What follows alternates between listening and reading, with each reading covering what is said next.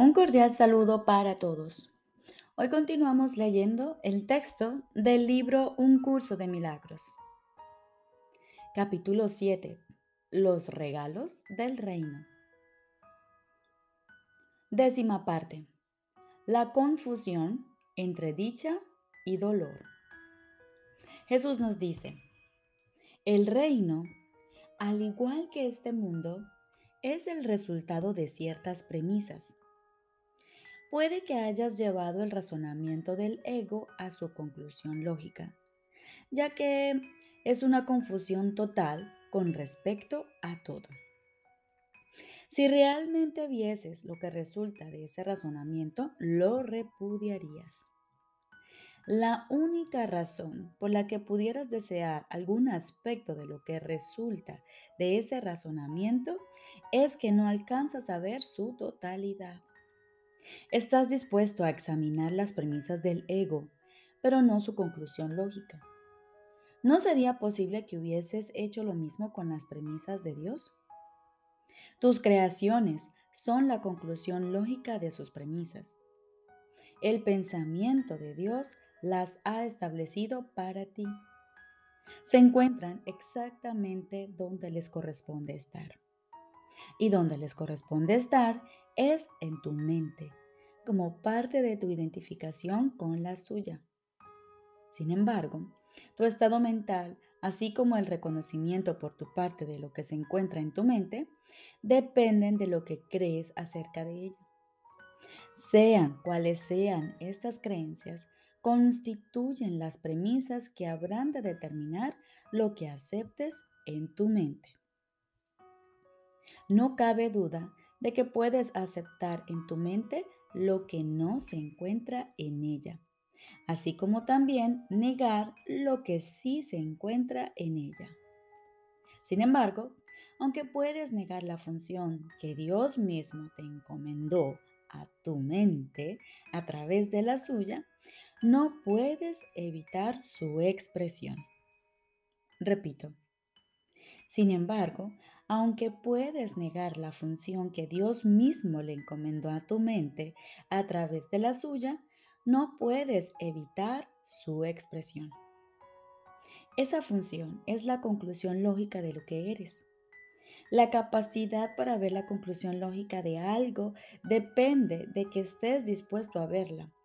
Pero la verdad de esa conclusión no tiene nada que ver con que estés dispuesto. La verdad es la voluntad de Dios. Comparte su voluntad y estarás compartiendo su conocimiento. Niega su voluntad, sea la tuya, y estarás negando su reino y el tuyo. El Espíritu Santo te, dirigirá solo a fin de evitarte dolor. Obviamente, nadie se opondría a este objetivo si lo reconociese. Mas el problema no estriba en si lo que el Espíritu Santo dice es verdad o no, sino en si quieres escucharle o no.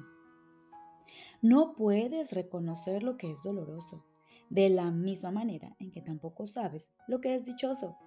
Y de hecho, eres muy propenso a confundir ambas cosas. La función primordial del Espíritu Santo es enseñarte a distinguir entre una y otra. Lo que a ti te hace dichoso le causa dolor al ego. Y mientras tengas dudas con respecto a lo que eres, seguirás confundiendo la dicha con el dolor. La confusión es la causa del concepto de sacrificio.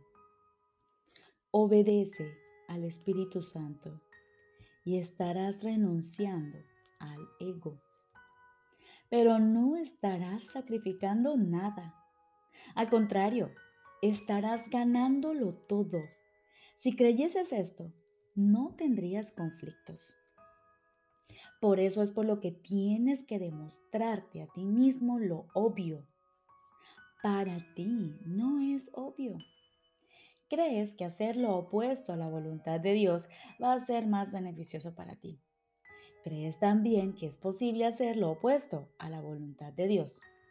Por lo tanto, crees que tienes ante ti una elección imposible, la cual es a la vez temible y deseable. Sin embargo, Dios dispone, no desea. Tu voluntad es tan poderosa como la suya porque es la suya. Los deseos del ego no significan nada porque el ego desea lo imposible. Puedes desear lo imposible, pero solo puedes ejercer tu voluntad en armonía con la de Dios. En eso estriba la debilidad del ego, así como tu fortaleza. El Espíritu Santo siempre se pone de tu parte y de parte de tu fortaleza. Mientras en una u otra forma rehuses seguir las directrices que te da, es que quieres ser débil. Mas la debilidad es atemorizante. ¿Qué otra cosa entonces podría significar esta decisión excepto que quieres estar atemorizado? El Espíritu Santo nunca exige sacrificios. El ego, en cambio, siempre los exige. Cuando estás confundido con respecto a la diferencia entre esas dos motivaciones, ello solo puede deberse a la proyección. La proyección es una confusión de motivaciones y dada esta confusión, tener confianza se vuelve imposible. Nadie obedece de buen grado a un guía en el que no confía pero eso no quiere decir que el guía no sea digno de confianza. En este caso, siempre significa que el seguidor es el que no lo es. Sin embargo, eso también depende de sus propias creencias. Al creer que puede traicionar, cree que todo lo puede traicionar a él. Mas esto solo se debe a que eligió un falso consejo. Incapaz de seguir ese consejo sin miedo, asocia el miedo con el consejo y se niega a seguir cualquier tipo de consejo. No es sorprendente que lo que resulta de esta decisión sea confusión. El Espíritu Santo, al igual que tú, es digno de toda confianza. Dios mismo confía en ti. Por lo tanto, el hecho de que eres digno de toda confianza es incuestionable será siempre incuestionable, no importa cuánto dudes de ello. Dije antes que tú eres la voluntad de Dios. Su voluntad no es un deseo trivial y su identificación con su voluntad no es algo optativo, puesto que es lo que tú eres Compartir su voluntad conmigo no es optativo tampoco, aunque parezca serlo. La separación radica precisamente en este error. La única manera de escaparse del error es decidiendo que no tienes nada que decidir. Se te dio todo porque así lo dispuso Dios. Esa es su voluntad y tú no puedes revocar lo que Él dispone. Ni siquiera el abandono de la falsa prerrogativa de tomar decisiones que con tanto celo guarda el ego, se puede lograr deseándolo. La voluntad de Dios, quien nunca te dejó desamparado, lo logró por ti. Su voz te enseñará a distinguir entre el dolor y la dicha y te liberará de la confusión a la que has dado lugar. No hay confusión alguna en la mente de un hijo de Dios cuya voluntad no puede sino ser la voluntad del Padre, toda vez que la voluntad del Padre es su Hijo. Los milagros están en armonía con la voluntad de Dios, la cual tú no conoces porque estás confundido con respecto a lo que tú dispones. Eso significa que estás confundido con respecto a lo que eres. Si eres la voluntad de Dios y no aceptas su voluntad, estás negando la dicha. El milagro es, por lo tanto, una lección acerca de lo que es la dicha por tratarse de una lección acerca de cómo compartir, es una lección de amor, que es a su vez dicha. Todo milagro es pues una lección acerca de lo que es la verdad. Y al ofrecer lo que es verdad, estás aprendiendo a distinguir entre la dicha y el dolor.